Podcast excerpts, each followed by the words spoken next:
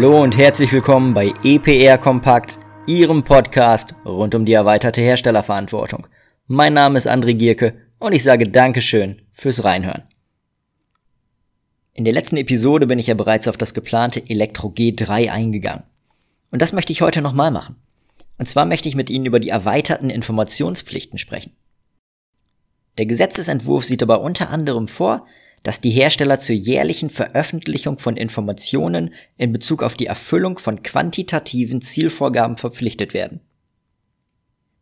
Diese Pflicht wurde bereits durch das Gesetz zur Umsetzung der Abfallrahmenrichtlinie der EU eingeführt und wurde im Entwurf zum Elektro G3 nunmehr in die Informationspflicht der Hersteller verschoben. Was heißt das? Naja, kurz und knapp. Die Hersteller sollen Informationen zur Sammel- und Verwertungsquote veröffentlichen. Näher spezifiziert ist das Ganze an der Stelle noch nicht. Im Zweifel ist diese neue Anforderung allerdings sehr, sehr kritisch zu betrachten. Wann ist das der Fall? Das ist dann der Fall, wenn der Hersteller nicht die allgemeinen, deutschlandweiten und bis dato seitens Stiftung RR bzw. UBA veröffentlichten Informationen, sondern seine eigenen individuellen Quoten bzw. Informationen veröffentlichen soll. Warum wäre das in Deutschland ein Problem?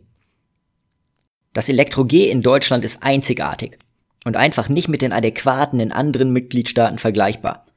Und deshalb kann man diese von der EU geforderte Informationspflicht auch nicht eins zu eins übertragen.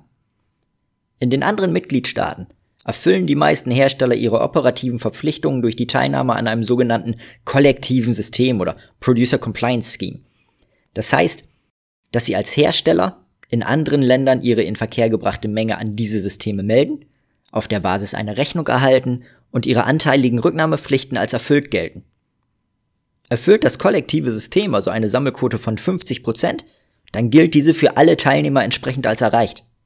Und die Ermittlung der Verwertungsquoten ist vergleichbar. Die kollektiven Systeme müssen dabei auf Basis ihrer Zulassung und Verpflichtungen etc. sowieso jährlich die Erfolgsquoten ermitteln und melden. Das heißt aber auch im Umkehrschluss, nicht die Hersteller, sondern die kollektiven Systeme melden die Quoten. Müssten die Hersteller allerdings melden, so könnten sie ohne weiteres die Quoten ihres Systems melden bzw. ansetzen. Das heißt, jeder Hersteller kann also potenziell Quoten melden und auch veröffentlichen. Das Konstrukt in Deutschland ist hierfür schlicht und ergreifend nicht geeignet und würde in meinen Augen sogar Informationen liefern, die im Wettbewerb extrem schwierig zu beurteilen sind. Hintergrund ist dabei die markteinteilsbasierte Rücknahmeverpflichtung im Rahmen der Abholkoordination.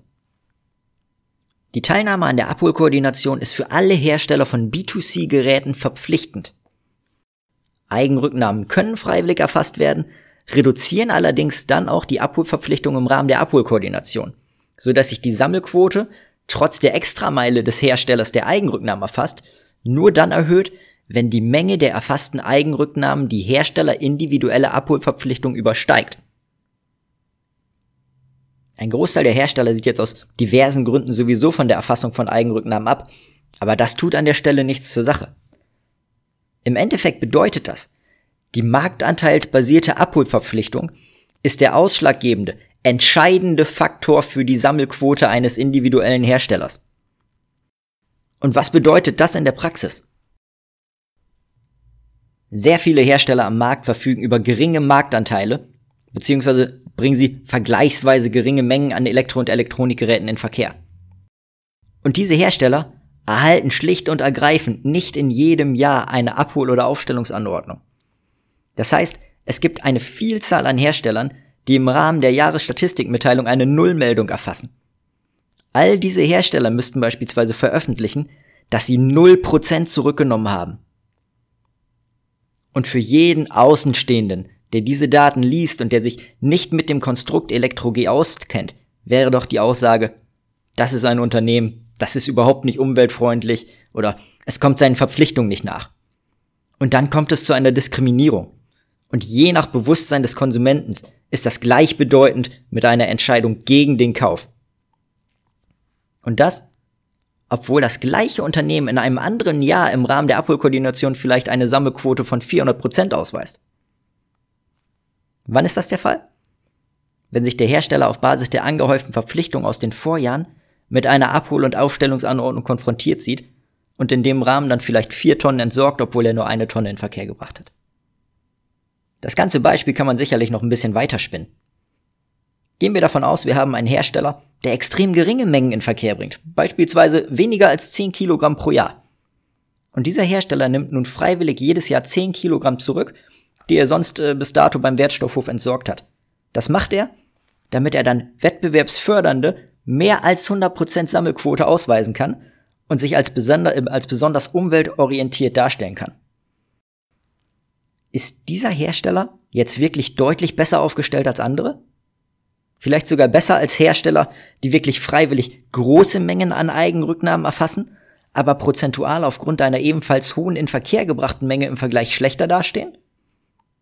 Sind also in diesem Konstrukt 10 Kilogramm von 10 Kilogramm besser als vergleichbar 1000 Tonnen von 2000 Tonnen? Ich glaube, Sie sehen, wohin das führt und worauf ich hinaus will. In meinen Augen ist und bleibt die Sammelquote ein Deutschlandziel. Sie ist keine herstellerindividuelle Vorgabe und sollte das in Deutschland in diesem Konstrukt der geteilten Produktverantwortung beim besten Willen auch nicht werden. Eine herstellerindividuelle Veröffentlichung dieser Quoten ist deshalb in meinen Augen einfach nicht zielführend. Im Gegenteil, sie hätte sogar sehr, sehr fragwürdige Aussagekraft im Wettbewerb. Und vor diesem Hintergrund sollte die Zielerreichung meiner Meinung nach weiterhin von Stiftung ERR bzw. Uber veröffentlicht werden.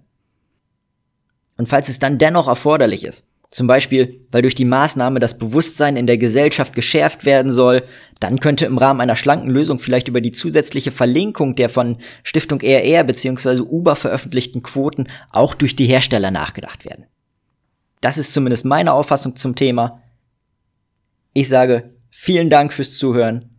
Mein Name ist André Gierke und ich würde mich freuen, wenn ich Sie auch das nächste Mal wieder begrüßen darf, wenn es heißt EPR Kompakt.